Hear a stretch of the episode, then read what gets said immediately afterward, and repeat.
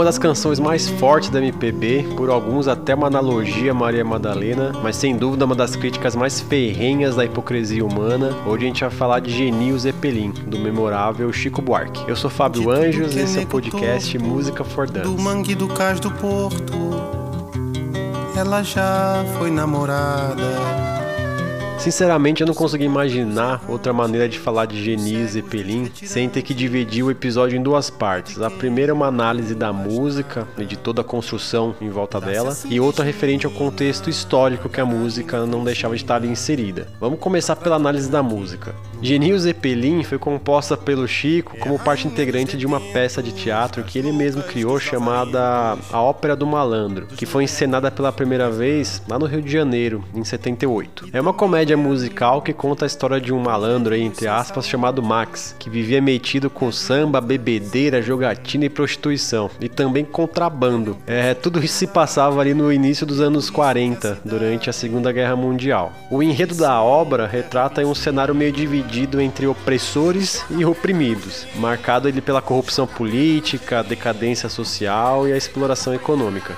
Na ópera do Chico, Geni é um ex-amante de um dos capangas do Max e participava ali dos negócios de contrabando junto com todos eles. Embora na letra não exista nenhuma marca explícita que indica que Geni era um travesti, é dessa maneira que o personagem se caracterizava nas encenações da peça. Então sim, Geni era um travesti. A letra é dividida em quatro longas estrofes e no final o refrão da canção. Em cada uma delas é contado eventos totalmente distintos. Na primeira, o narrador ali, o Chico Buarque apresenta a Geni como a namorada das pessoas da cidade, relatando que ela dá-se assim desde menina e que é um poço de bondade.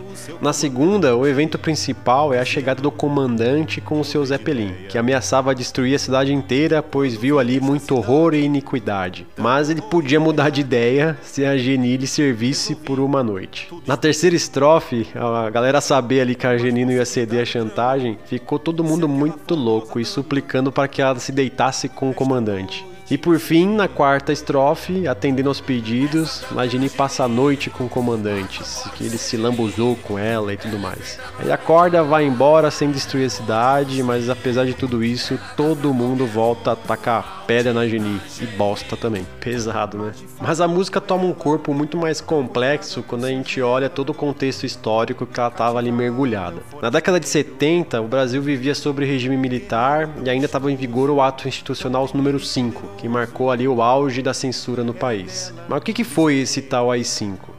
O RAI-5 foi uma norma legal instituída pelo governo militar que estabelecia ali algumas prerrogativas para que os militares pudessem perseguir os opositores do regime. Era basicamente uma ferramenta que dava legalidade jurídica para o autoritarismo e repressão dos militares desde 64. Tratava-se na real de um grande esforço realizado por eles para a criação de mecanismos legais que justificassem ali a repressão e o abuso. O ato foi anunciado via rádio em 13 de dezembro de 68, durante o governo do Arthur Costa e Silva, pelo até então ministro da Justiça Luiz Antônio da Gama e Silva. Ele possuía 12 artigos que impunham mudanças bem sensíveis e tornava pública ali a real face da ditadura militar, que era repressiva, óbvio, autoritária e violenta. Mas se liga nisso, o rato dava as seguintes prerrogativas para o presidente da república na época. Olha, real fechar o Congresso Nacional, assim como as assembleias legislativas e as câmeras dos vereadores, decretar a intervenção do governo federal nos municípios e estados e nomear ali intermediários para é, esses acordos com os interesses da presidência. Liberava também poder caçar aí adoidado mandatos políticos de deputados, senadores e vereadores. Eles podiam também suspender direito político de cidadãos, decretar estado de sítio sem necessidade de aprovação de ninguém, do legislativo no caso, aprender recurso de cidadãos. Depois falam que é o que faz isso.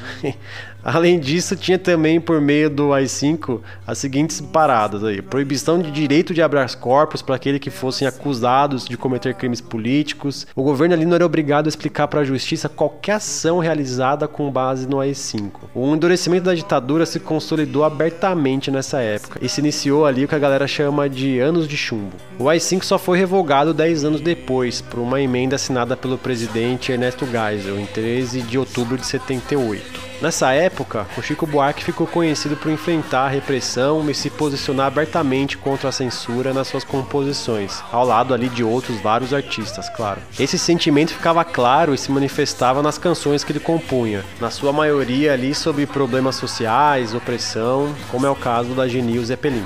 Então, galera, quando esses tontos de filho de presidente falar essas baboseiras, na boa, não dá nem moral. Sem dúvida, não deve nem saber do que se trata ou então só quer ficar ali colocando lenha na fogueira dos extremistas.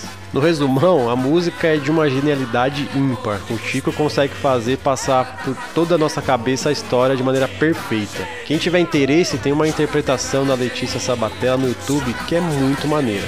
É isso aí, a música tá lá no playlist, quarta-feira tem mais. Valeu! Ela dá pra qualquer um, maldita!